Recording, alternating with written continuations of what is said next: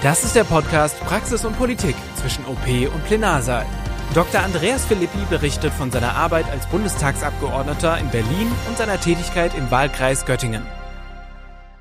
Lieber Herr Dr. Philippi, Ihr Podcast Praxis und Politik trägt nicht nur den Namen, sondern ist auch Teil Ihres Lebens, dass Sie zwischen OP und Plenarsaal wandeln.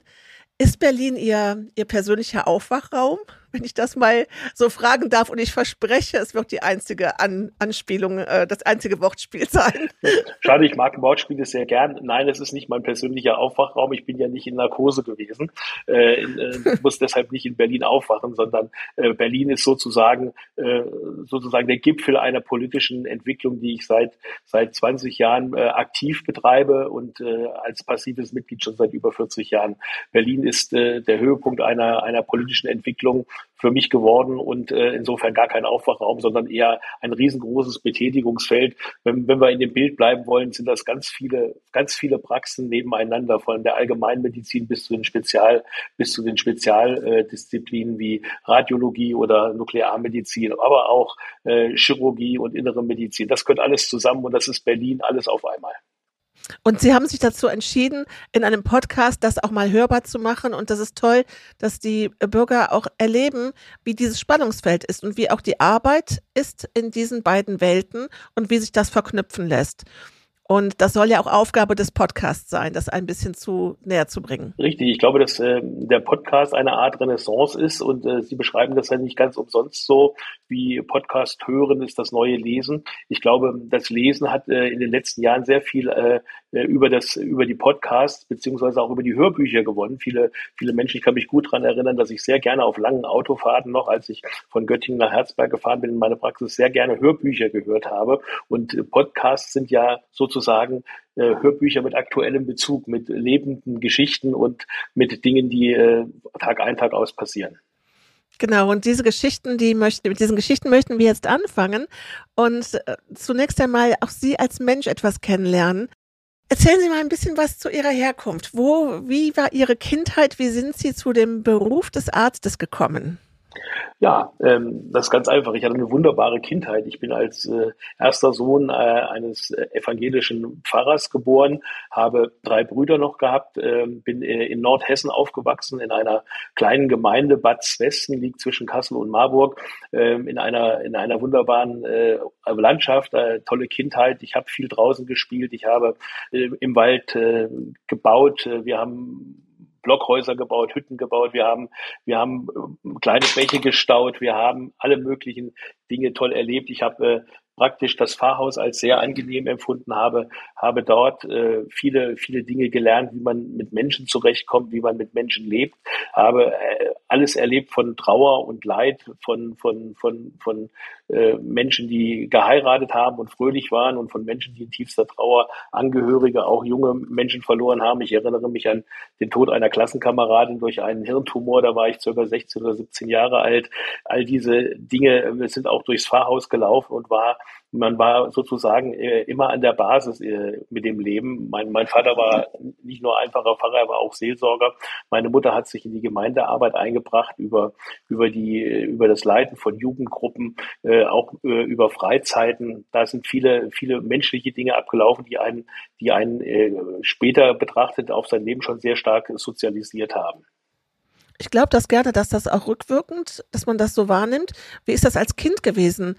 War das für Sie etwas Besonderes, dass Sie, haben Sie das als Besonderheit wahrgenommen, dass Sie so inmitten dieses Pfarrhauses groß geworden sind und damit ja auch das ist ja neben Bäckermeister und Bürgermeister, sind das ja so die, die drei zentralen Figuren äh, in, genau, in einem man, Dorf. Genau, im Dorf ist das genau so, wie Sie das sagen. Bürgermeister oder Lehrerkind oder das, damals gab es ja in der Regel manchmal nur noch einen Dorfschullehrer und das Pfarrerskind, das waren immer die drei, die drei, die immer irgendwie dabei waren. Wenn man irgendwas angestellt hatte als Kind und man äh, in einer alten Scheune eingestiegen war und da zwischen den Strohspeinen gespielt hatte und dann erwischt wurde, war ich immer derjenige, der gesagt wurde, ach, du bist der Sohn vom vom Pfarrer, dich haben wir gewusst und du kriegst als erster mal einen Haufen Decke.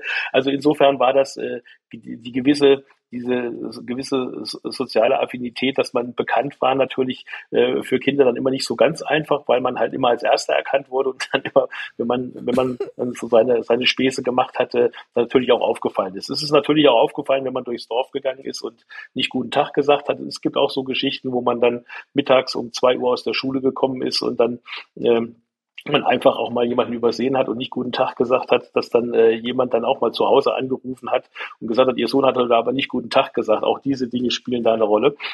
Aber das war nie ein Problem zu Hause, weil äh, ich, äh, mein Vater sehr liberal war und meine, meine Großmutter und meine Mutter, die auch mit im Haus, also meine Großmutter, die mit auch im Haus gelebt hat, dann auch immer darauf geachtet hat, äh, dass das gut funktioniert hat. Also das sind auch die Dinge, die, die man lernt. Äh, inzwischen äh, weiß man, dass man da keinen Stress mehr mitmachen muss. Man kann einfach auch guten Tag sagen und ähm, das, das, das schult einen so ein bisschen. Man achtet einfach auf seine Umgebung anders. Man nimmt das wahr, wie man, wie man, wie man durch die Stadt geht. Das äh, schadet einem im Bundestag auch nicht wenn man hier und da den einen oder anderen Menschen mal grüßt und auch freundlich mit denen umgeht.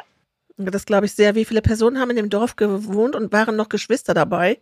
Äh, ja, wir haben, äh, das Dorf hatte damals, der, die Kern, das Kerndorf hatte 1500 Einwohner mit, mit den Gemeinden drumherum 3000 Einwohner. Ich habe, äh, ich hatte, ich habe drei Brüder. Einer ist sehr jung, als ich drei Jahre alt war, äh, mit äh, sechs Monaten leider verstorben. Ähm, er hatte der hatte im Rahmen einer, eines äh, viralen Infektes, äh, ist, er, ist er verstorben, hat eine, eine Lungenentzündung gehabt und ist dann in der Uniklinik in Marburg verstorben. Meine beiden anderen Brüder sind sechs und acht Jahre jünger als ich. Die sind beide, der eine ist Fotograf, arbeitet jetzt beim Landkreis in der IT-Abteilung und der andere Bruder ist Lehrer für, äh, für, für Erdkunde und äh, Musik in Hannover.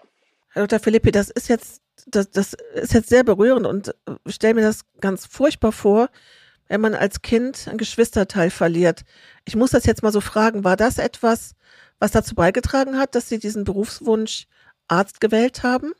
Nee, glaube nicht. Also diese, dieses, dieses Erlebnis habe ich mit drei Jahren gehabt. Das ist eine meiner frühesten Kindheitserinnerungen, wie, äh, wie, wie mein Bruder praktisch äh, nach Hause gekommen ist und kurz danach gestorben ist, kann mich noch sehr genau an die, äh, an die Situation nach der Beerdigung erinnern, wo meine Mutter äh, sehr, sehr, sehr darunter gelitten hat, dass der, der Junge gestorben war und vor allen Dingen halt auch eigentlich an, an, an einem Virusinfekt, an dem man hätte nicht unbedingt sterben müssen.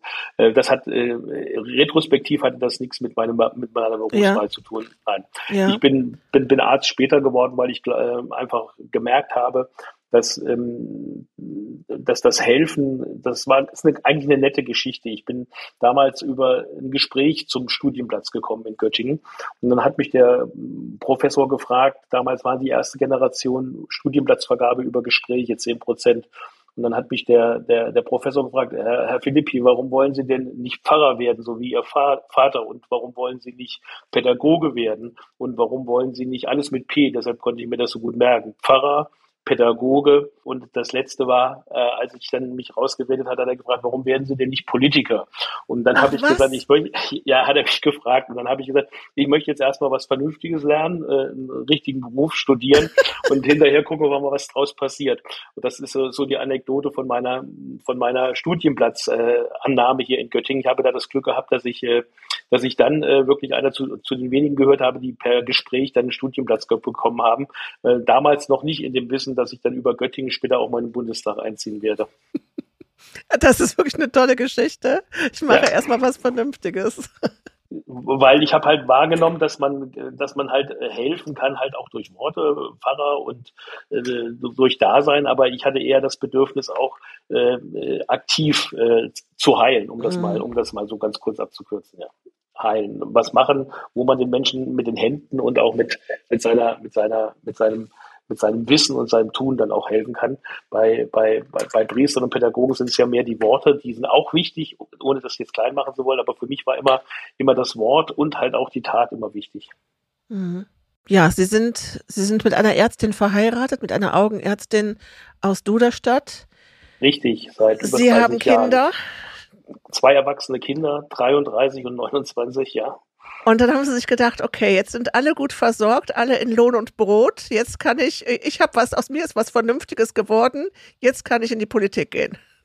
Richtig, also die, ähm, die politische, kommunalpolitische Karriere habe ich 2006 gestartet in Herzberg. Da hat mich der damalige Landrat Bernhard Reuter äh, bei einer Sportlerehrung kennengelernt. Mein Sohn war ähm, Landkreissportler des Jahres. Er war ein sehr erfolgreicher Fechter als, als junger Mann schon, also, also als Kind eigentlich noch. Und dann haben wir festgestellt, dass wir beide der gleichen Partei angehören. Und Herr Reuter hat damals dann sozusagen noch im Auto meinen Ortsverein informiert, hat gesagt, da, da ist ein Arzt, der wohnt in Herzberg, den könnt ihr gebrauchen für den Stadtrat. Und aus dem Stadtrat wurde dann ähm, praktisch ohne Wahlkampf äh, mit, mit acht Wochen Vorlauf wurde dann das viertbeste persönliche Ergebnis. Und das hat sich dann über die Jahre entwickelt. Nach fünf Jahren war ich dann im Landkreis Osterode, war dann an der ersten gemeinsamen freiwilligen Kreisfusion zwischen dem Landkreis Osterode und dem Landkreis Göttingen 2016 beteiligt, bin dann da auch in den Kreistag gewählt worden, war da fünf Jahre stellvertretender Landrat und hatte dann die große Chance, ähm, als äh, mein großes Vorbild und mein, mein Freund äh, Thomas Oppermann äh, entschieden hat, vor ein paar Jahren nicht mehr für den Bundestag 2021 anzutreten und er mich gefragt habe, ob ich bereit wäre, seine Nachfolge anzutreten, sozusagen in die Fußstapfen des großen Thomas Oppermanns zu treten, habe ich, äh, habe ich ja gesagt und wir haben dann entschieden, wir haben dann entschieden, dass ich das, das mache und ähm, Thomas Oppermann ist ja dann bekanntermaßen fünf Monate nachdem er das entschieden hat, leider viel zu plötzlich äh, verstorben und ähm, ich bin dann äh, den Weg weitergegangen, auch weil ich äh, es gewollt habe. Und ich habe mich auch natürlich Thomas Oppermann verpflichtet gefühlt, weil ich ihm versprochen habe, dass ich diesen Wahlkampf annehme. Äh, wenn Sie sich daran erinnern, vor der Wahl 2021 war die Situation der SPD nicht so, so berühmt, dass man davon ausgehen konnte, dass man alles eben mal so gewinnt, wie es dann später gewesen ist. Aber ich habe äh, das angenommen und habe auch das Gefühl gehabt, ich tue es auch Thomas Oppermann zuliebe. Und wir äh, haben dann äh, gemeinsam angefangen und wir haben es zu Ende gebracht. Und ich habe dann mit einem für mich hervorragenden Ergebnis diesen Wahlkreis direkt gewonnen. Da, ja, also und, und man muss auch dazu sagen, kommen wir vielleicht gleich nochmal zu, äh, durchaus auch ein Wahlkampf, der äh, nicht arm an prominenter Besetzung ist. Sie sind ja 2006 äh, haben Sie gerade gesagt, hat Ihre politische Karriere angefangen. In die SPD eingetreten sind Sie 1992. 82. 82. 82, genau. Es sind noch sogar zehn mehr, es sind 40 Jahre, genau. 82. Genau, ziemlich genau am 1. Dezember 1982 ähm, war kurz ähm, war kurz nach der nach der Abwahl von Helmut Schmidt durch ein konstruktives Misstrauensvotum. Ähm, es gibt ja immer so so Wellenbewegungen. 1972 sind die Menschen in die SPD eingetreten wegen Willy Brandt. 1982 so wie ich äh, als als als großer äh, großer Anhänger von Helmut Schmidt damals äh, äh bin ich wegen Schmidt eingetreten, um einfach ein Zeichen zu setzen gegen äh, gegen den Wechsel gegen den Wechsel zur äh, schwarz-gelben Koalition. Und mhm. äh, das war für so mich der Auslöser, dass ich zeigen wollte, ich, ich stehe hinter der SPD. Wir haben dann lange genug in der Opposition gesteckt, 16 Jahre, aber äh, es war keine falsche Entscheidung, glaube ich. Hat, hat, hat, hat äh, mir gefallen. Da bin ich noch in Nordhessen eingetreten, später dann in Göttingen dann sozusagen und in Herzberg dann politisch aktiv geworden. Ja, jetzt sagen wir doch ehrlich, also das ist ja äh, das ist ja wie eine Ehe. Man hat gute Zeit, man hat schlechte Zeiten. Also wenn man 40 Jahre lang in einer Partei ist und Sie haben gerade erzählt, zu welcher Zeit Sie angetreten sind, dazwischen ist so viel passiert. Äh, wie war das? Gab es für Sie Phasen, wo Sie gedacht haben, wo Sie gehadert haben, wo Sie gedacht haben, das ist nicht mehr meine Partei und wo Sie auch überlegt haben, vielleicht anstatt ein Amt anzunehmen, eher rauszugehen, sich von der Politik zu verabschieden oder in eine andere Partei zu wechseln? Äh, nee, nicht wirklich. Aber ich habe mit vielen Freunden darüber gesprochen und äh, wirklich auch politische Größen haben mir immer gesagt, sie würden ganz, ganz viele Gründe kennen, warum sie manchmal gerne aus der SPD austreten würden. Mhm. Aber es wären zum Schluss dann immer noch mehr drin zu bleiben. Und diese Phasen hat es natürlich auch gegeben. Das, äh, da haben Sie völlig recht. Äh, gute Zeit, schlechte Zeit. Es gab Phasen, da haben wir, da konnte man sich mehr oder weniger gut äh, identifizieren. Dann ist man ein bisschen passiver. Aber im Endeffekt wird man ja auch im Laufe des Lebens äh, ähm, ein bisschen reifer und merkt ganz einfach, man, man, man muss zu den Dingen stehen, man muss konsequent äh, dafür eintreten und dann hat man auch die Chance, etwas zu verändern. Und da ist es gut, wenn man politisch organisiert ist und in einer Partei, die meinen sozialen Grundzügen sehr, sehr nahe kommt, die die demokratischen Grundzügen sehr, sehr nahe kommt, die eine lange Geschichte hat äh, und die auch immer mal durch ein Auf und Ab gegangen ist. Das, äh, das ist einfach so gewesen. Ähm, äh, aber das äh, hat mich nicht äh, dazu gebracht, auszutreten. Ich habe viele Freunde gehabt, die auch zwischendurch ausgetreten sind. Manche sind auch wieder eingetreten. Manche sind auch äh, in andere Parteien gewechselt. Manche sind auch von der anderen Partei in die SPD gewechselt. Also es gibt, gibt diese Geschichten, aber meine, meine Linie war da immer strikt. Äh, es gab natürlich Phasen, als die Kinder klein waren, Ende der 80er, Anfang der 90er Jahre. Ähm, da hat man ein bisschen weniger aktiv sich, sich beteiligt. Da war man im beruflichen im familiären Aufbau, da war es ganz gut, wenn man nicht so viel Ehrenamt gemacht hat. Das wurde dann besser, wenn die, wenn die Kinder so 15, 16, 17 sind, mal abends man auch mal die auch alleine lassen kann, dass man dann unterwegs sein kann und sich auch engagieren kann. Mir war es halt auch immer wichtig, habe immer gesagt, wenn man kritisieren will, dann muss man auch aktiv sein äh, und was dagegen tun. Es, es nützt nichts, sich in seinen Sessel zu setzen, zu kritisieren und nichts zu tun, sondern die Entwicklung ist eigentlich immer, wenn man den Antrieb hat, was zu verändern, dann braucht man auch eine, eine, eine Partei oder ein, ein, ein Format, in dem man sich dann auch beteiligen kann. Und ich finde, wer sich beteiligt und wer, wer für, für Rechte, für Demokratie, auch für, für, für kleine Dinge in den, in den Gemeinden, für, für, für, für die Kanalgebühren oder für das Abwasser oder auch für, die, äh, für den Strompreis äh, vor Ort kämpft, der kann auch dann hinterher mitreden und darf auch sagen, ich weiß, warum das so ist und warum es jetzt auch mal drei Cent teurer wird und warum wir dafür kämpfen. Also die, ich finde, die, die Möglichkeit zu kritisieren, das gibt es zu viel. Viele Leute, die sich aus, aus ihrem, aus ihrer, als Couch Potato betätigen und vom, vom Fernsehschirm alles kommentieren, aber selber nicht in der Lage sind, äh, loszumarschieren und einfach auch dann eine klare, eine klare Meinung auch zu vertreten. Manchmal kann man auch eine falsche Meinung vertreten, aber es ist manchmal wichtig, überhaupt was zu vertreten und sich sichtbar zu machen und dann dafür zu kämpfen. Naja, und das Besondere ist ja, glaube ich, auch nochmal äh, dieses etwas für etwas eintreten ist das eine, aber das nicht nur in einem Projekt zu machen und dann äh, vielleicht eine Pause und dann geht man zu dem nächsten Projekt, sondern sich diesen Rahmen selber zu geben. Ich denke da gerade auch an meine Kindheit zurück. Ich bin im Rheinland groß geworden, im katholisch-konservativen Umfeld, sage ich mal so. Und da heißt es immer, ja, der hat ein rotes Parteibuch dieses Parteibuch. Ich hatte da eine Vorstellung von. Also das mhm. war bibelähnlich. Ist das so? Hat man 1982, äh, wenn man Mitglied der SPD wurde, ein ich meine, heute sind wir ja, reden wir ja von digitale, digitalen Zeitalter, aber haben Sie ein rotes Parteibuch? Ja, ja. Ich habe ein klassisch rotes Parteibuch, das war damals noch in Plastik eingebunden. Heute sind wir da wieder ein bisschen fortschrittlicher und nachhaltiger. Heute, wenn ich als Unterbezirksvorsitzender in Göttingen Parteibücher verteile, sind die in Leinen eingepackt, also ein bisschen nachhaltiger. Innen drin sehen die noch genauso eigentlich aus wie vor 40 Jahren. Da hat vorne der Bezirksvorsitzende unterschrieben, da steht drin, wann man eingetreten hat. Und dann hat man damals äh, als, als Jugendlicher oder als Schüler hat man, hat man damals drei D-Mark äh, Mitgliedsbeitrag pro Monat bezahlt, also 36 im Jahr. Als Student war es dann auch äh, ein bisschen weniger. Und da gab es dann immer die Marken damals und die Marken hat man dann ins Buch reingeklebt. Mein Parteibuch liegt jetzt auch noch auf meinem Schreibtisch. Glauben Sie, dass das gut wäre, wenn man so etwas wieder, wieder einführt? Oder gibt es das noch? Es, gibt es nicht ja, bei allen Parteien. Noch. Doch, das, also bei der SPD gibt's das noch. Äh, das ist auch was Besonderes. Ähm, man versucht auch das äh, als was Besonderes äh, dann auch zu feiern. Wenn wir ähm, auf Versammlungen, auf Jahreshauptversammlungen oder auf Weihnachtsfeiern dann neu eingetretenen Mitgliedern das Parteibuch überreichen, ist das durchaus auch was, was Besonderes. Ich habe hier und da schon mal auch auf Facebook ein Foto gepostet, wo ich jungen Leuten das Parteibuch über, überreicht habe. Ich glaube, das hat auch was mit Identifikation zu tun und was, was Greifbaren. Das ist so, sowieso wie ja. als Arzt, wenn man behandeln will, dass man man, dass man praktisch nicht durch den Bildschirm jemanden anfassen kann, aber das, das Buch überreichen ist etwas Händisches äh, und das äh, identifiziert dann auch damit. Und ich glaube, das ist auch eine, äh, ist ein wichtiges Zeichen, auch heutzutage, gerade wenn wir, wenn wir, wenn wir gucken, in welchen, in welchen Wirrungen und Schwirrungen die, die Demokratie gerade mhm. unterwegs ist, ist es gerade wichtig, äh, Menschen auch auf diese Art und Weise Halt und auch Identifikation zu geben.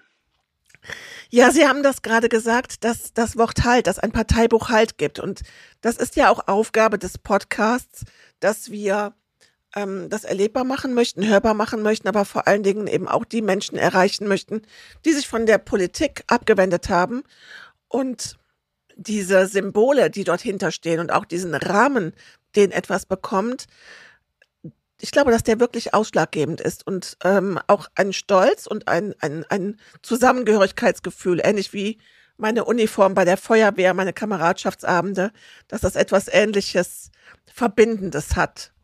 Ich, ich glaube bestimmt, dass es wichtig ist, solche äußeren Zeichen auch zu haben. Ich habe am Wochenende erst äh, sechs, sieben Parteimitglieder gewählt für 25, geehrt für 25, 40 und 50 Jahre Parteimitgliedschaft. Da haben wir auch über die einzelnen Phasen auch nochmal gesprochen. Und es ist auch wichtig, den Menschen, die sich im Ehrenamt engagieren, die einen mal mehr, mal weniger, manche nur im Wahlkampf zum Flyer verteilen, andere sind dabei, organisieren Parteiveranstaltungen wie Sommerfeste oder auch, auch mal eine, eine, eine über, über, überregionale Veranstaltungen mit, mit, mit, mit Politikern. Ähm, und da ist es auch wichtig, ich merke, dass äh, gerade wenn ich jetzt unterwegs bin, viel im Winter bei den Weihnachtsfeiern, bei den einzelnen Ortsvereinen, die Menschen sind auch stolz drauf, wenn, wenn jemand aus Berlin vorbeikommt und äh, sich Zeit nimmt und eine halbe Stunde über Berlin referiert und dann mit denen ins Gespräch kommt und so ein bisschen die Menschen auch mal äh, durch die Glaskuppel durchgucken lässt oder auch ein bisschen hinter die Kulissen mitnimmt und auch ein bisschen Backstage erzählt, äh, was eigentlich so, so, so in Berlin, im großen Berlin äh, passiert und die Menschen, die Menschen mhm. äh, vor Ort vieles halt nur aus dem Fernsehen kennen äh, und so manchmal in Ehrfurcht erstarren. Und, aber das sind alles ganz, ganz normale Menschen, die kann man äh, in den Arm kneifen und die äh, nehmen auch wahr, äh, was draußen los ist. Und gerade wenn wir jetzt auf das letzte Jahr und mein erstes Jahr im Bundestag auch zurückblicken, dieses Jahr war ja sicherlich kein Jahr, wo man sagen könnte, naja, das lief mal einfach so nebenbei, sondern wir waren ja, wir, wir kamen aus der Corona-Pandemie, äh, sind dann in einen, in einen, einen schrecklichen, schrecklichen Krieg geschlittert, weil ein Diktator äh, im Osten äh, einen Krieg angezettelt hat, der Wirkung hat, die bis ja jetzt bis heute noch nachgreifen. Äh, wenn ich daran denke, dass ich bestimmte Zimmer äh, nur ganz knapp heize, um ganz einfach auch zu sparen und auch dann ähm, dran denken muss, dass dieser Krieg dazu geführt hat, dass Gaspipelines zerstört worden sind durch die Nordsee, dass wir, dass wir unsere, dass wir unsere gesamte Energieversorgung äh, umstellen müssen, dass wir neu nachdenken müssen, wie können wir, können wir unsere Arbeitsplätze erhalten durch die Energie. Viele kleine und mittelständische Betriebe hier auch in meinem Wahlkreis brauchen sehr viel Energie, sehr viel Gas Gas, um, um, um, um, um Wärme zu erzeugen, um Metall zu härten ähm, und solche Dinge. Ähm, auch das äh, hat damit was zu tun, dass wir einen gesellschaftlichen Zusammenhalt brauchen und auch dafür kämpfen müssen, dass all diese Menschen auch im Lohn und Brot bleiben.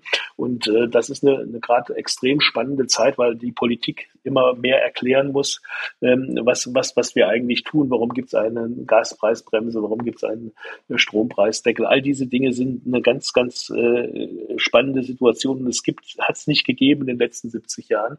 Und die Politik ist da in der Aufgabe auch wirklich zu erklären, wie sie auch um Entscheidungen ringt, warum, warum man auch diskutiert und warum selbst eine Regierung nicht immer einer Meinung sein kann. Also wir sind in einer spannenden Zeit, aber ich habe das Gefühl, dass die Menschen, die, die zuhören wollen und die das auch wahrnehmen wollen, auch merken, dass auch die Politik da ringt und wir uns viel, viel Mühe geben, gute, gute Entscheidungen zu treffen und keinen Menschen, keinen Menschen verloren gehen zu lassen. Sie haben jetzt ja gerade gesagt, ähm, diese Entscheidungen aus Berlin und die Arbeit in Berlin. Ich glaube, das ist jetzt auch ganz spannend, das nochmal so ein bisschen zu erläutern, mal so zu den Basics.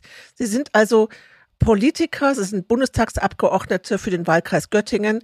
Sie haben einen, äh, Sie arbeiten aber trotzdem auch noch als, als Arzt. Und wie ist das? Für, für die Vorstellungskraft. Wenn ich jetzt Bundestagsabgeordneter bin, wie viele Wochen im Jahr bin ich denn eigentlich in Berlin oder bin ich jede Woche da und am Wochenende zu Hause? Wie muss ich mir das Leben vorstellen?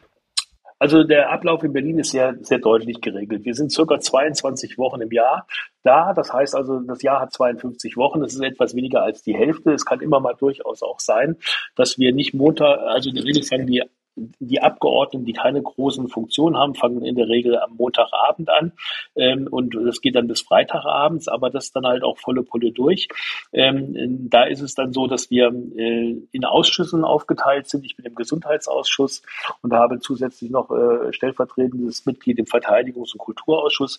Das heißt, wir haben eine Arbeitsgruppe, äh, die sich äh, aus zwölf Leuten zusammensetzt, die AG Gesundheit der SPD, die die wesentlichen Gesetzesvorhaben bespricht, Vorschläge macht, macht, Verbesserungsvorschläge macht, eng mit dem Ministerium, mit Karl Lauterbach in Verbindung steht, dann gemeinsam regelmäßige Besprechungen mit unseren Koalitionspartnern. Das heißt, wir haben zwei Vormittage, einmal eine AG-Vormittag, einmal einen Ausschussvormittag. Äh, der Bundestag selber tagt immer von, äh, von äh, Mittwoch, Donnerstag und Freitag. In den Haushaltswochen fängt er auch schon dienstags an zu tagen. Dann geht das morgens in der Regel um neun Uhr los. Es gibt Abende, eigentlich sind es dann schon Morgende, da gehen die Bundestagssitzungen bis an den nächsten Morgen zwei, drei Uhr. Äh, das bedeutet, man hat als Bundestagsabgeordneter äh, immer ein gewisses Maß an Verpflichtung, auch äh, anwesend zu sein. Das ist aufgeteilt. Sie werden das auch im Fernsehen beobachten, dass nicht immer 736 Abgeordnete im Plenum sitzen, sondern die einzelnen Fraktionen teilen sich das auch auf, so dass nicht, nicht immer das ganze Haus voll ist. Aber wenn es dann zum Beispiel zu geforderten namentlichen Abstimmungen kommt. Das heißt, man muss dann vor Ort sein, muss mit seiner, mit seiner Wahlkarte, wo sein Name draufsteht, auch da ist ein, ein, ein Code drauf, um das hinterher dann auszählen zu können, äh, müssen alle, auch wenn es nachts um ein Uhr ist, sozusagen von, von außerhalb dann anreisen aus Berlin und haben dann eine halbe Stunde Zeit, ihre Stimme abzugeben. Das muss man sich auch so vorstellen. Das haben wir in den letzten Wochen eigentlich immer gehabt, dass es immer irgendwelche Abstimmungen weit nach 22 Uhr gegeben hat. Das späteste war mal 1.30 Uhr, äh, wo wir unsere Stimmen abgeben mussten. Und dann können wir dann auch nach Hause gehen und am nächsten Morgen dann wieder früh an. Aber das finde ich jetzt nochmal ganz interessant, weil das ja viele Hörer so verwundert. Man sieht die Fernsehaufzeichnungen und hat eben nicht das Gefühl, dass, es wird ja oftmals so kritisiert, wo sind denn die Abgeordneten? Erläutern Sie das doch bitte nochmal konkret. Wie ist die auf, wie ist diese, diese, wie viele Menschen sind in den, in den Sitzungen des Bundestages und wo sind die in der Zeit, wenn sie nicht im Bundestag sitzen? Richtig. Also äh, es sind 736 gewählte Abgeordnete und äh, in der Regel, wenn, äh, wenn, wenn große Debatten stattfinden, Regierungserklärungen, dann sehen Sie auch immer, dass das Plenum sehr, sehr voll ist und danach ist es dann in der Regel so, dass immer nur die Fachpolitiker unterwegs sind und dass man äh, sich äh, auch abgesprochen unter den, äh, unter den Parteien immer darauf einigt, dass immer nur ungefähr ein Drittel anwesend ist. Das heißt, von der SPD sind in der Regel immer 70 Leute bei 210 und bei knapp 210 Mitgliedern da. Äh, das gleiche gilt für die anderen Parteien auch. Wenn wir dann nicht da sitzen, sitzen wir natürlich nicht in der Sonne und äh, lassen es uns gut gehen, sondern wir haben unsere Büros alle, äh, sagen wir mal, fünf bis 25 Minuten fußläufig vom, vom, vom Plenum. Und dann sind wir in unseren Büros, da sind unsere Berliner Mitarbeiter, in der Regel drei bis vier Mitarbeiter, die dann äh, unsere Termine koordinieren. Dann sprechen wir mit sprechen wir über Gesetzesvorhaben äh, mit Kolleginnen, mit Kollegen. Wir sprechen über Gesetzesvorhaben mit, mit Spezialisten. Gerade in der Gesundheitspolitik können Sie sich vorstellen, gibt es ganz, ganz viele Spezialisten, die uns auch ihre Meinung mitteilen wollen, was äh, pharmakologisch wichtig ist, was ärztlich wichtig ist, was krankenhaustechnisch wichtig ist, was versicherungstechnisch wichtig ist.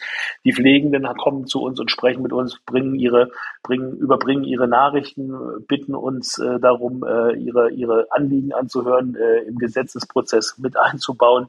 Ähm, da ist eine Menge zu tun. Dann gibt es in Berlin natürlich immer ständig Veranstaltungen, wo sie eingeladen werden, wo sie als Fachpolitiker befragt werden. Äh, wie stehen Sie zum Beispiel bei mir wir, wie stehen Sie zur Ambulantisierung in der Medizin? Möchten Sie mehr ambulante Operationen oder möchten Sie zum Beispiel, äh, dass, äh, dass die Krankenhäuser äh, nicht mehr nach Fallpauschalen bezahlt werden? Da gibt es einen Haufen äh, Veranstaltungen, wo man dann als Diskutant eingeladen wird.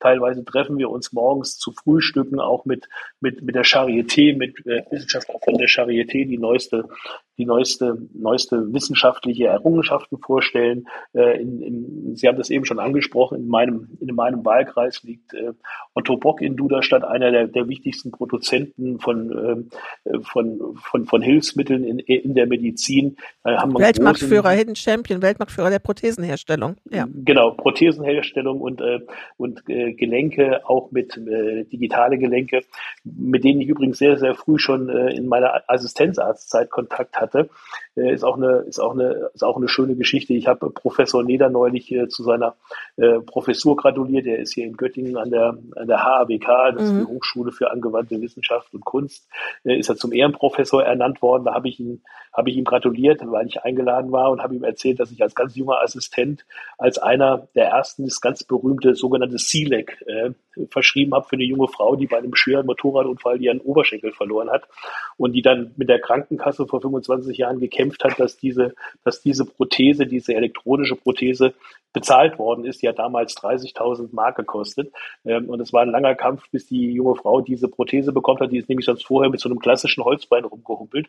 Und Otto Bock hat ähm, sehr früh ein tolles Gelenk entwickelt, das äh, in, in mehreren Entwicklungsphasen inzwischen so stark elektronisch läuft, dass oder so gut funktioniert, dass jemand praktisch ohne Bein fast äh, ohne Behinderung ganz normal am Alltagsleben teilnehmen kann.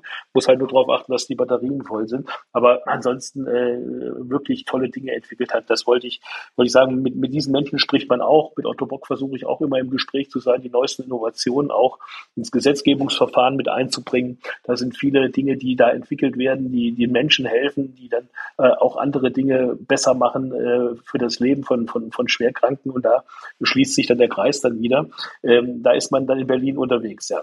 Mhm. Haben Sie denn, wenn Sie jetzt gerade auch Professor Nelder angesprochen haben, ihm gelingt ja äh, wirklich, das kann man so sagen, ihm gelingt ein, ein guter Mix, ein guter Match aus einem sehr arbeitsreichen Leben, aber auch einem sehr genussvollen Leben. Er hat ja auch einen Wohnsitz unter anderem in Berlin.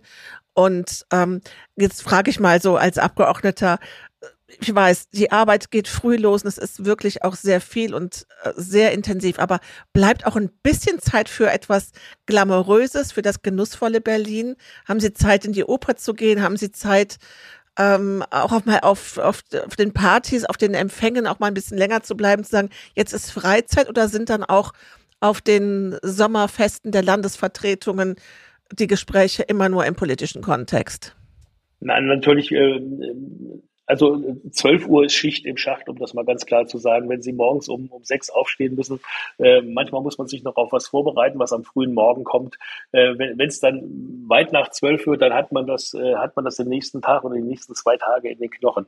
Glamourös äh, würde ich es nicht wirklich nennen. Es ist, äh, es ist natürlich spannend, wenn man, wenn man hier oder mal die Chance hat, äh, an bestimmten Veranstaltungen teilzunehmen, wo man als Politiker dann eingeladen wird, zum Beispiel das ISTAF. Das ist, das ist was Besonderes, internationales Stadion Sportfest. Aber ähm, meine Kollegen belächeln mich äh, in, Berlin immer, weil ich sage, ich immer wenn zwei Wochen am Stück sind, mache ich einen Abend etwas für mich und sage, ich gehe ganz konsequent äh, mal äh, in die Philharmonie oder ich gehe in die komische Oper oder äh, ich gehe ins Kabarett und einfach zu sagen, es gibt einen, einen Abend in zwei Wochen, da mache ich was Kulturelles für mich, wo ich mir das dann genieße. Und wir gehen auch mal gemeinsam mit den Kolleginnen und Kollegen zum Sport. Letztes Mal waren wir beim Handball. Äh, da gibt es ja immer Möglichkeiten in Berlin, aber das ist dann auch, äh, das sind, sind, sind dann so Besonderheiten. Und viele sagen, ich weiß gar nicht, wie du das schaffst. Ich sage, ich mache es einfach, weil ich glaube, dass man auch ein bisschen manchmal Abwechslung und Kultur braucht. Absolut. Und sich dann auch wieder, äh, und im, im Stadion hat mich mal einer angesprochen, da habe ich einen Stehplatz beziehungsweise einen Sitzplatz gehabt. Und da sagt einer, wie siehst du denn aus im Bundestag und du sitzt hier so mitten unter unterm Volk, ne, der duzte mich dann gleich. Das war auch gar kein Problem. Ich sage, ja, klar, ich bin ja auch nur ein Mensch. Ich bin zwar Bundestagsabgeordneter, aber ich gehe auch gerne zum Fußball und gucke mir gerne Hertha BSC Berlin ja. gegen Union Berlin an. Und das war, da war der völlig überrascht. Der wollte gar nicht mehr, der wollte gar nicht mehr aufhören, mit mir über Politik zu reden. Dann habe ich gesagt, lass uns mal ein bisschen Fußball gucken, wir trinken nachher noch ein Bier zusammen und dann erzähle ich dir noch ein bisschen was. Also es ist schon, ist schon schön, ähm, in Berlin das nebenbei auch zu erleben. Ähm, aber äh, es äh, fordert schon auch Disziplin. Das Leben als Bundestagsabgeordneter fordert viel Disziplin und ist, ist weitaus anstrengender als das, äh, das Leben vorher in der mhm. Praxis mit einer 30, 40 Stunden Woche.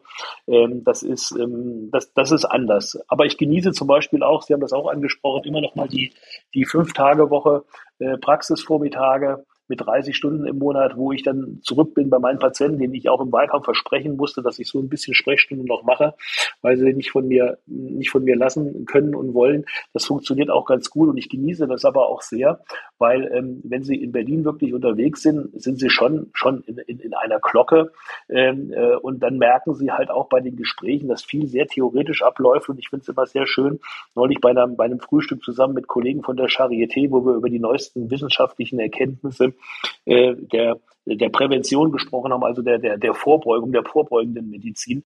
Äh, und wir wirklich, also theoretisch natürlich genau wissen, an was es alles liegt. Als ich denen dann gesagt habe, liebe, liebe Kollegin äh, von, von, von der medizinischen Fakultät, nächste Woche kommen Sie bitte mal mit mir zu mir in die Praxis und dann setzen wir uns mal hin und dann reden wir mit den Patienten mal über Prävention. Dann gucken sie die, gucken die Patienten die erstmal mit ganz großen Augen an und sagen, Prä, was bitte? Ja, Prävention, Vorbeugung. Und äh, das ist immer das, äh, was ich so spannend finde an diesem, an diesem Spagat zwischen Berlin und der Praxis oder zwischen Politik und Praxis, zwischen Plenarsaal und OP-Saal. Das Spannende ist einfach den Menschen, die Dinge, die wir in Berlin in Gesetze gießen. Das ist ja nichts anderes, als dass, dass wir Gesetze und, und Regeln aufstellen.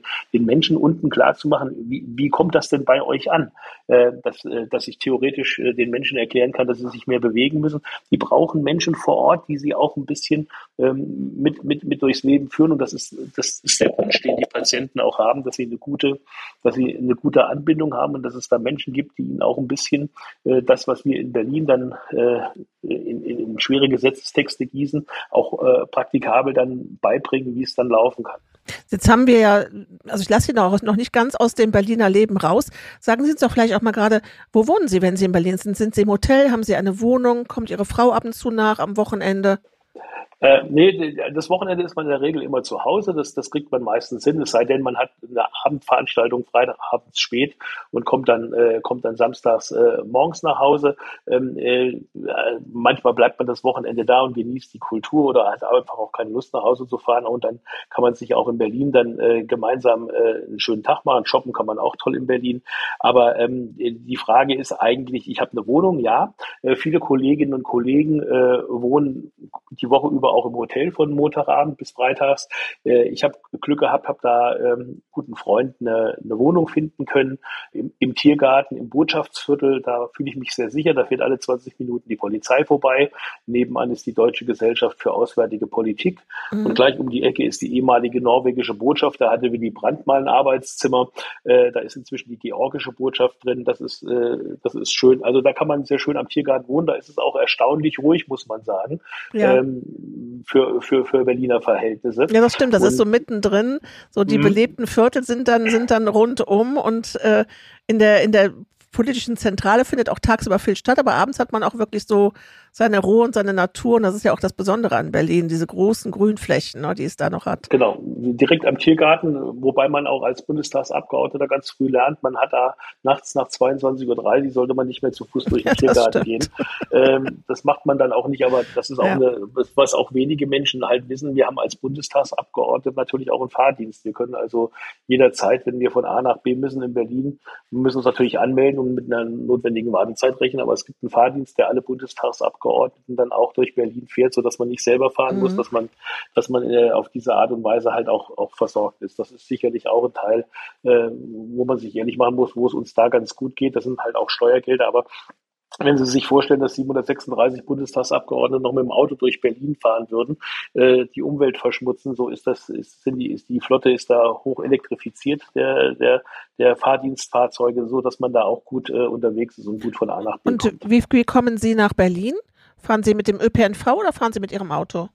Nee, nee. Ich, äh, also mit dem Auto fährt man einmal oder zweimal im Jahr, wenn man, wenn man größere Mengen Gepäck hat, wenn das, äh, wenn das Jahr losgeht oder nach den Sommerferien, äh, dass man ein bisschen mehr Gepäck mitnimmt. Aber ansonsten immer mit dem ICE von Göttingen aus ist das, äh, ist das ein Traum eigentlich, wenn nicht gerade Verkehrsunfall gewesen ist, so eine Strecke saniert wird, äh, schafft man das in Göttingen in zwei Stunden, 20 Minuten mhm. direkt äh, Hauptbahnhof Göttingen, Hauptbahnhof Berlin. Das ist völlig ideal. Äh, und dann durch die Versorgung mit dem Fahrdienst sind wir sind wir gut aufgestellt da. Das, äh, das ist kein Problem mit dem ICE für, für, für Göttingen, das ja im Herzen äh, der Bundesrepublik liegt und sozusagen im Herzen Deutschland liegt, ja. haben wir, haben wir wirklich großes Glück. Wir kommen da relativ schnell in alle Richtungen, äh, auch nach Hamburg, auch nach Köln und auch äh, nach München. Äh, und, und Berlin ist gut zu erreichen und das, das ist gut. Ich äh, bedauere manchmal die Kollegen vom Bodensee äh, oder aus den, aus den letzten Winkeln aus, aus Aachen, äh, die dann wirklich äh, teilweise sechs, sieben, acht Stunden brauchen oder teilweise dann halt auch mit Flieger kommen, um, äh, um anzukommen. Jetzt sind ja im Bundestag insgesamt nur 15 Ärzte vertreten. Also von den 735 Abgeordneten, die wir haben, äh, gibt es nicht allzu viele, bei denen sich für diesen von Ihnen angesprochenen Frühstücken mit der Charité äh, man sich über die Fachkompetenz äh, und das Arbeiten auch noch in den Themen ähm, wundert. Gibt es von diesen 15 noch andere, die das so genauso machen, also die es ähnlich machen wie Sie, also die in den Wahlkreiswochen noch aktiv sind oder sind das inaktive Ärzte? Also ich weiß das, ich, ich weiß das von einer Kollegin äh, von den von den Grünen, Frau Pichotta, die noch als Radiologin arbeitet. Ich glaube irgendwo im Osten. Ähm, die arbeitet äh, noch. Die anderen sind teilweise auch schon länger Politiker. Herr Pantazis aus Braunschweig ist seit zehn Jahren chirurgisch nicht mehr aktiv, der ist Neurochirurg, war zehn Jahre im Landtag.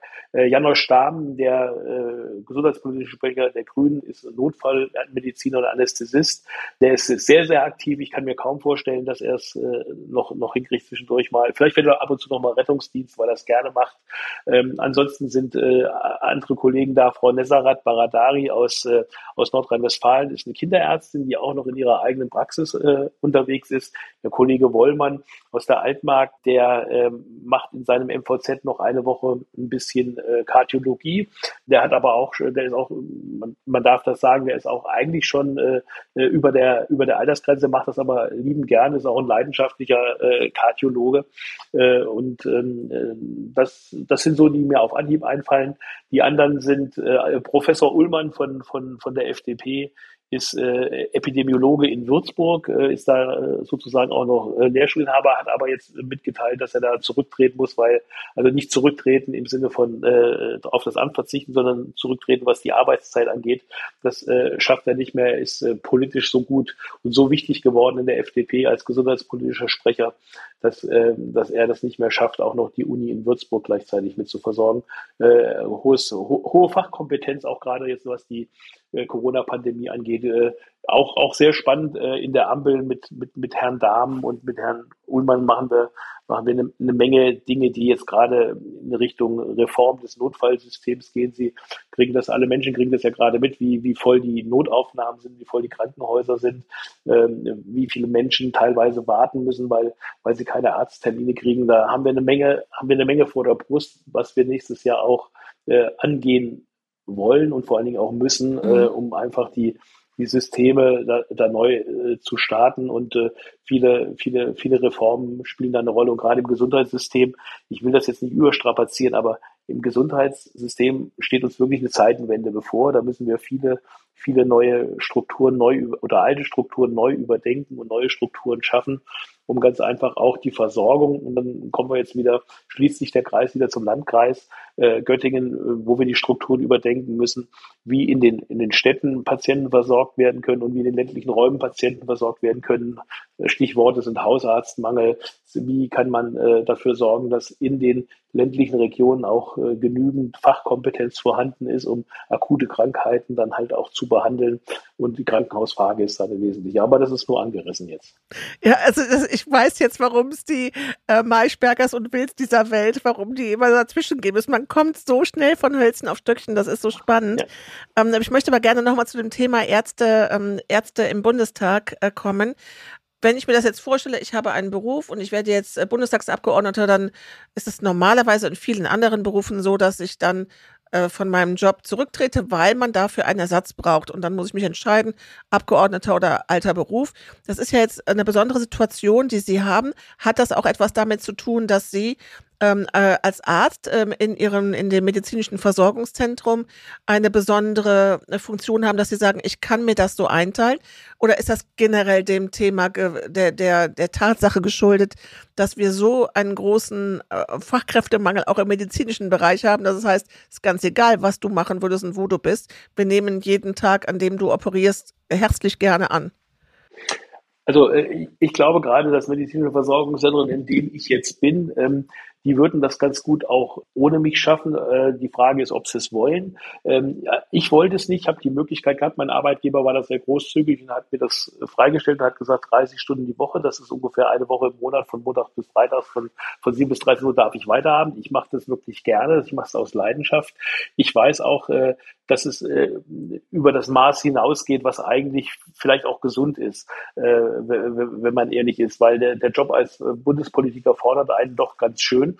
Aber ich betrachte das, betrachte das halt auch als Teil äh, meiner, meines, meines politischen Seins, äh, bei den Menschen zu sein in der Praxis. Mhm. Und diese fünf Tage in der Woche geben einem natürlich nicht nur Einblick in was Medizinisches, sondern sie haben als Arzt dann natürlich auch die, die, die Patienten, die von der Sozialhilfe unterstützt sind, die praktisch kein Geld haben, ähm, die im System natürlich behandelt werden müssen, bis zu den Menschen, die alles äh, in Bar am liebsten bezahlen möchten. Sie haben ein großes Spektrum an Menschen, sie haben ein großes Spektrum an, an sozialen Herausforderungen, äh, wir haben, wir haben hier und da natürlich auch, äh, weil der Landkreis groß ist und weil wir zum Beispiel auch Friedland im Landkreis haben eine, eine ganze Menge an, an, an Flüchtlingen, die dann in den Gemeinden verteilt werden.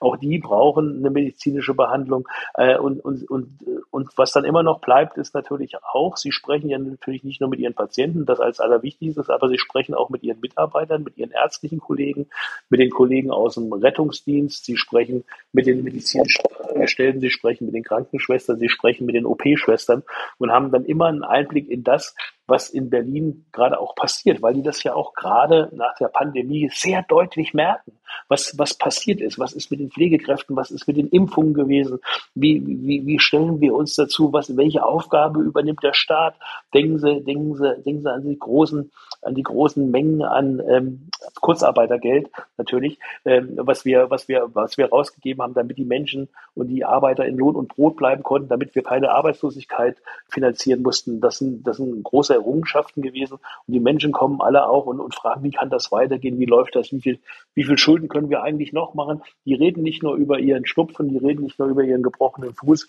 Die wollen halt auch wirklich äh, wissen die Menschen dann vor Ort, wie funktioniert das eigentlich, dass hier in Berlin mal eben äh, 100 Milliarden für die Bundeswehr locker macht? Ja. Wie funktioniert es, dass ihr zwei Milliarden Sondervermögen für, für die Energie locker macht? Das sind, das sind alles Dinge, da sind sie nah an den Menschen dran. Und eigentlich äh, sind wir als Politiker für die Menschen gewählt. Wir sind ja die Abgeordneten äh, der, der, der politischen Parteien. Auch ich verstehe mich auch nicht nur als, als Abgeordneter der SPD-Wähler, sondern ich verstehe mich auch als, als, als Abgeordneter aller Menschen im Landkreis, die demokratisch wählen äh, und äh, die ich unterstütze. Und da versuche ich immer mein Bestes, auch mit den Kollegen von den anderen demokratischen Parteien, die besten Dinge für den Landkreis und auch für die Region auch äh, nach vorne zu bringen bin ich bei Ihnen. Und das muss ich auch sagen, ist an diesem System toll, äh, dass ein Bundestagsabgeordneter eben dieser 20, 21 Wochen im Jahr in Berlin ist und dass es die andere Zeit im Wahlkreis gibt, weil das ist genau das Wichtige, dass der Transfer sowohl vom Wahlkreis nach Berlin geht, aber auch der Transfer von Berlin also von Berlin in den Wahlkreisen, man dort eben auch die Arbeit erklären kann, unabhängig davon, ob man jetzt in seinem Beruf ist oder ob man als Bundestagsabgeordneter im Wahlkreis, in den Wahlkreiswochen dann Termine wahrnimmt. Wenn, das ist wirklich ein gelungenes System, ähm, was durchdacht ist und was, was absolut seinen Sinn hat. Und deswegen ist das gut, dass Sie das heute auch mal erklärt haben und dass man das versteht, dass das eben dieses, dieses Wechselspiel sich so befruchtet und das eben auch für beides Zeit ist und dass beides zu den Aufgaben eines Bundestagsabgeordneten gehört. Ich möchte gerne zum Schluss Ihren Wahlkreis ein bisschen äh, Revue passieren lassen oder das Jahr in Ihrem Wahlkreis. Sie haben es gesagt, es war ein herausforderndes Jahr.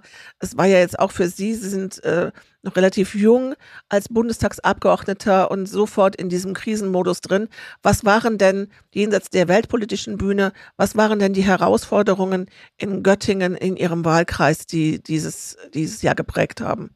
Das ist das ist relativ einfach, der Wahlkreis. Äh, und dazu gehört ja der gesamte Unterbezirk. Sie haben das vorhin auch schon angedeutet. Duderstadt gehört unter anderem dazu, Osterode gehört dazu, Hannovers-Minden gehört dazu und natürlich dann die, die Stadt Göttingen. Die größte Herausforderung im letzten Jahr war die, die Landtagswahl. Das äh, muss man einfach so sagen. Wir mussten hier in dem Bereich vier Kandidatinnen und Kandidaten aufstellen.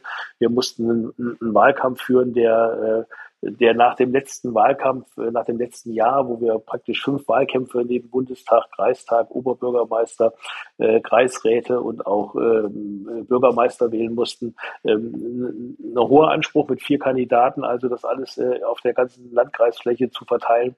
Da waren, da waren wir, waren wir unterwegs. Das war die politische Herausforderung. Ähm, die andere Herausforderung ist natürlich, wenn man als, als, als Neuer kommt und ich habe muss ich gegen sehr etablierte Leute durchsetzen müssen, äh, Fritz Günstler von der CDU, der schon lange auch im Bundestag ist, ähm, gegen Konstantin Kuhle, sicherlich äh, der kommende Mann der FDP in Niedersachsen und gegen Jürgen Trittin, den ja nun schon alle kennen, der auch schon Minister in Hannover gewesen ist und Bundesminister gewesen ist, ähm, der viel auf mich gebracht hat. Habe ich hier, habe ich hier wirklich äh, eine starke äh, Konkurrenz ist es ja nicht, sondern es ist eine Mitbewerberschaft ähm, gewesen. Äh, bin froh, dass ich mich da durchgesetzt habe, hat mir viel Mut gegeben, bedeutet natürlich aber auch, und das ist wie immer, man kann sich darauf nicht ausruhen, das bedeutet immer, dass man auch unterwegs sein muss. Ich habe versucht, immer viel Kontakte hier zu halten zum größten Arbeitgeber, zur, zur Universität. Die HAWK hatte ich schon erwähnt eben. Dann äh, natürlich zu den großen Playern, die, die sich hier in Göttingen in den letzten Jahren entwickelt hat, äh, stellvertretend für alles an dieser Stelle Sartorius erwähnt, ähm, die, die inzwischen als äh, Aktien, äh, DAX notierter Konzern, die sich weiter, weiterentwickelt haben. Also die Kontakte müssen sie alle halten. Und dann sind sie natürlich auch immer als Sozialdemokrat unterwegs, äh, bei der, ich sag mal salopp, bei der AWO. Ich hatte das Glück, dass Rolf Mütze nicht als Parteivors, äh, Fraktionsvorsitzender mich hier besucht hat. Da haben wir zwei sehr schöne Termine mit der AWO gemacht im Kinderschutzzentrum. Man begleitet das hier natürlich alles. Viele Menschen treten an einen heran und wünschen sich Unterstützung bei verschiedenen in Förderprojekten. Wir haben für das, für das ähm, Biodiversitätmuseum konnte ich vermelden, dass wir in, in Berlin äh, eine, eine Million Förderung äh, locker machen konnten. Wir haben jetzt über die, für die Energieagentur ein ganz wichtiges ähm, Projekt äh, über 200.000 Euro nochmal nach Göttingen holen können, um ganz einfach auch den Energiewandel, der ja als, als solches äh, Transformation der Energie eine ganz wichtige Rolle spielt, äh, gemeinsam mit Konstantin Kuhl und Jürgen Trittin das Geld hierher geholt. Das sind die Dinge, die, die, die sich dann so bezahlt machen. Aber wichtig ist es halt auch immer mal dann für die Menschen da zu sein, sowohl in den Ostvereinen, für die Parteimitglieder, aber auch durch die Stadt zu gehen und den Menschen einfach zu zeigen, dass man da ist und was macht. Äh, und äh, ich habe natürlich aufgrund dessen, dass ich, dass ich als Arzt bin, immer sehr viele Ansprechpartner auch in den, in den ärztlichen, äh, in den ärztlichen Kreisen bin ich auch viel unterwegs, werde häufig angefragt, auch da äh, zu Diskussionen über Gesundheitspolitik zu kommen. Und das ist alles äh, durchaus spannend und den ganzen Wahlkreis im Auge zu haben, ist natürlich auch, auch wichtig, gerade in den Zeiten. Und das Schöne an dem Wahlkreis Göttingen, der ist so ein bisschen wie Deutschland, sage ich immer.